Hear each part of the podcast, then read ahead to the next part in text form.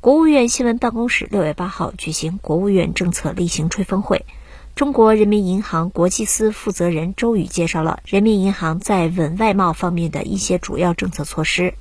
周宇说，截至今年四月底。普惠小微贷款余额同比增长了百分之二十三点四，支持的小微经营主体的户数同比增长了百分之四十一点五。接下来还将继续引导实体经济融资成本进一步的下行，加大对稳外贸工作的金融支持力度。简单的介绍一下，就是人民银行在这个稳外贸方面的一些主要的政策措施吧。主要有这么几个方面。第一呢，就是我们继续降低实体经济的融资成本。去年年底以来呢，一年期和五年期以上的这个 LPR，也就是贷款市场报价利率，分别降低了这个十五个基点和二十个基点，这也引导了贷款利率的持续的下行。那么在今年一到四月呢，企业贷款利率是四点三九，这比去年全年的水平又降低了零点二个百分点。这也是人民银行有统计记录以来的这个低位，企业融资贵的问题呢持续得到缓解。那么第二个方面呢，我们主要是为这个受疫情影响的一些外贸企业提供了较为精准的帮扶。那么四月份呢，人民银行和外汇局呢一起出台了一个被大家称为“金融二十三条”的这个通知。那么这份通知呢，其实也包含了很多稳外贸的金融举措。举几个例子哈，比如说将这个优质企业的贸易外汇收支便利化政策推广到全国，同时呢，开展了更高水平的人民币结算便利化和企业外债便利化的额度的试点。我们还允许一些具有出口背景的国内的外汇贷款予以这个结汇使用，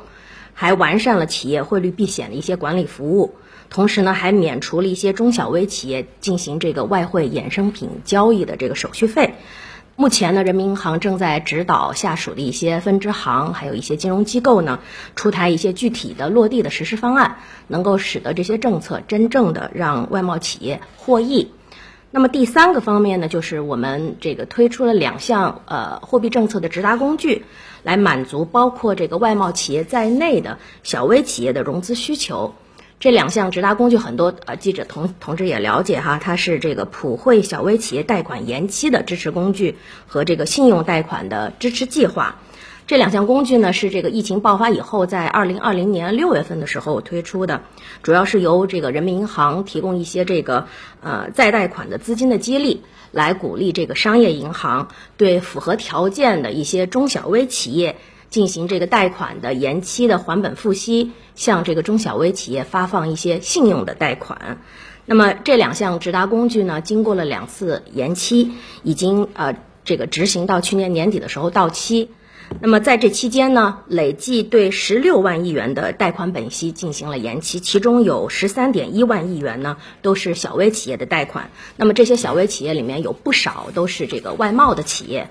那么同时，在这个他们到期以后呢，今年人民银行也以市场化的方式对这些工具进行了这个接续转换。这个小微贷款延期的支持工具呢，直直接转换为了这个小微贷款的支持工具。